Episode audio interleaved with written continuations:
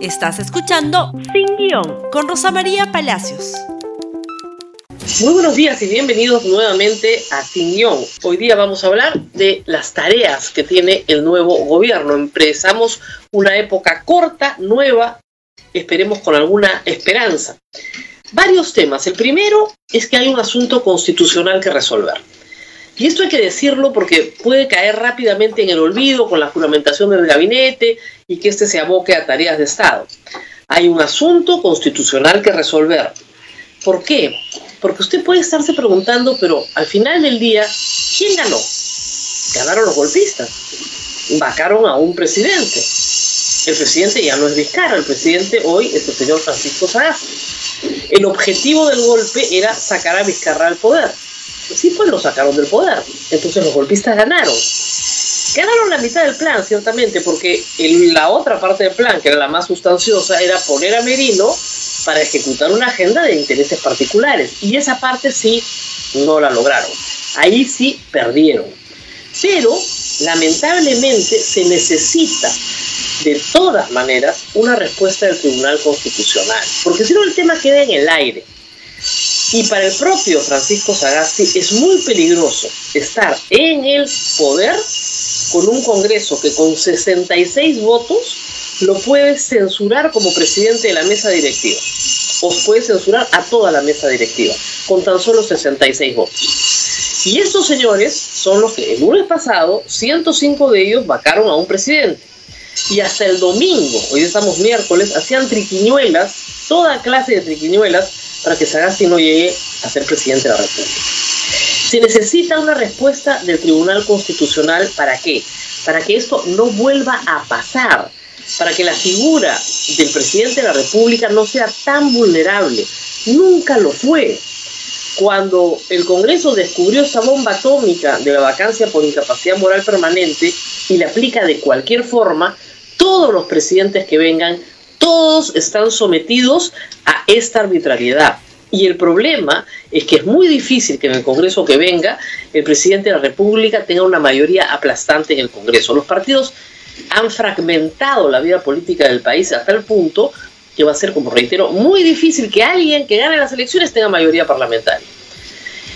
Para tranquilidad de todos, esto fue lo que escribió ayer el presidente, expresidente ahora, Martín Vizcarra. Por favor, leámoslo los mayores éxitos a Francisco Sagasti, frente a la gran responsabilidad que asume hoy. Los jóvenes levantaron su voz y exigen cambios sustantivos que redefinan el futuro. Todas las peruanas y peruanos nos sumaremos a este esfuerzo. Cuente con mi apoyo el Perú primero. Con este tuit, el presidente Vizcarra pone fin a toda expectativa de regreso presidencial. Le desea éxito en la responsabilidad que ha asumido como presidente de la República. Ella lo había saludado como presidente del Congreso. Con eso, reitero, se pone fin a la participación como presidente de la República de Martín Vizcarra. Pero hay que recordar que le dieron un golpe de Estado. Y eso lo tiene que decir el Tribunal Constitucional. Eso tiene que quedar perfectamente claro para todos. Le dieron un golpe de Estado. Ha terminado él por la vía de los hechos reconociendo que no puede volver. Sería ideal para cerrar el tema constitucional, que cuando el Tribunal Constitucional termine su tarea de pronunciarse entre hoy y mañana, él pueda presentar formalmente una renuncia, a la, una renuncia a la presidencia de la República. ¿Para qué? Para darle mayor estabilidad a la presidencia Sagasti. No para darle una satisfacción a sus vacadores, sino para darle estabilidad a la presidencia de Sagasti, que ya queda firme como presidencia de la República, porque el presidente renunció a pesar de que quedará confirmado por el Tribunal Constitucional que fue golpeado, se le dio un golpe de Estado.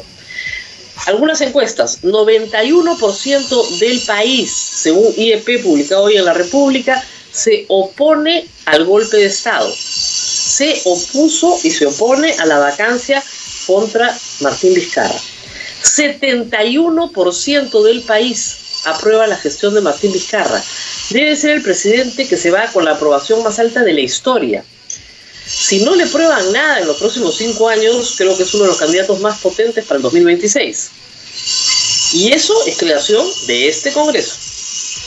Y finalmente, la popularidad del Congreso está en 9%, sorprende, 90% del país desaprueba la acción del Congreso.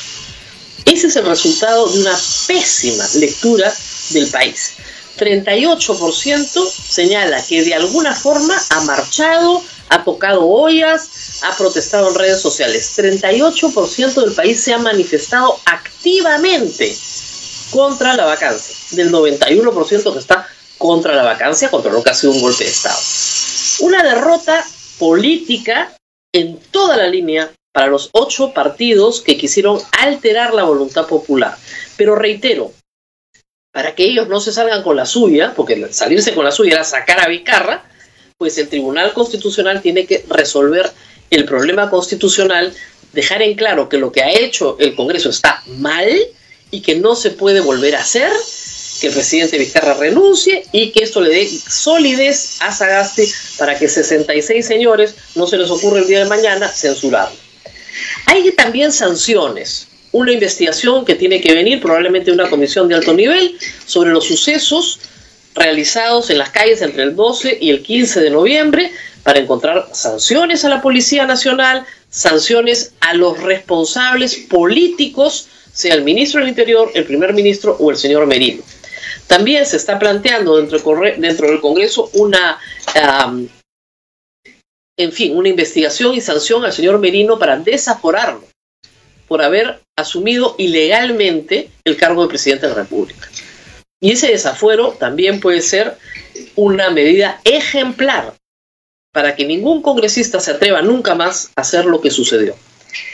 Y luego hay otras tareas que también son importantes. Hoy debería juramentar un gabinete. Lo que sabemos hasta esta hora es poco, pero sabemos que por lo menos el señor Waldo Mendoza ha aceptado ser ministro de Economía, Esperemos que esto se ratifique. Como ustedes saben, todo es, eh, en fin, difícil de, predecir, pero en este caso la fuente es buena.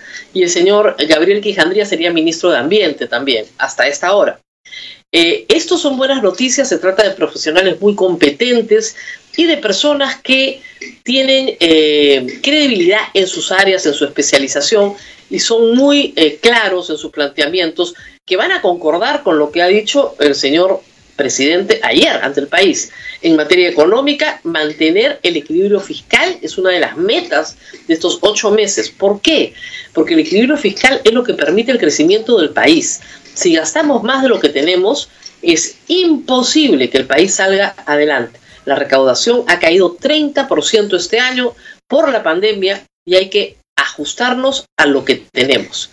También estamos esperando la ratificación del ministro de Salud o ministra de Salud, porque en materia de pandemia hay que hacer varios cambios. Se ha anunciado ayer un mayor impulso en la medicina preventiva y también un mayor impulso a una estrategia diferenciada que tantas veces hemos pedido acá. No todas las regiones tienen que sufrir restricciones punitivas si la enfermedad prácticamente ya no existe en esa región una recuperación de la escuela, que creo que es un anuncio muy importante, y un impulso a la interconexión nacional. Hemos probado en esta pandemia la importancia de la interconexión. Yo no estaría con ustedes todas las mañanas si no tuviéramos un esquema por el cual nos podemos interconectar. 40% del Perú interconectado es una mala cifra, es una mala cifra. 60% del país no tiene interconexión digital. Tenemos que hacer que eso cambie y sí lo ha dicho el presidente. Temas eh, centrales, por supuesto, no puede olvidarse el de las elecciones. Unas elecciones justas, libres, competitivas, transparentes, que puedan hacer que cualquiera tenga la oportunidad de ganar la presidencia y un gobierno que no será un gobierno morado, que será un gobierno no partidario, para que así se pueda discurrir en las elecciones con total imparcialidad desde el gobierno central. Por eso, hay tareas urgentes, hay que hacerlas, todavía no está todo resuelto, pero en los próximos días creo que vamos a tener mejores noticias de las que hemos tenido en días pasados. Resolver finalmente un asunto que no es menor. Ayer, un joven, se llama Luis Araujo, apareció en las redes sociales en un video grabado por su familia, señalando que había estado cuatro días secuestrado por un grupo terna. Esto es muy grave. Esto no puede pasar en una democracia. Los estudiantes que han estado secuestrados, retenidos, dirá la policía, ilegalmente, tienen todo el derecho a que sus casos se conozcan y no deben tener miedo de contar qué es lo que ha pasado, en qué condiciones han estado y tratar por todos los medios de encontrar a los responsables y sancionarlos como corresponde.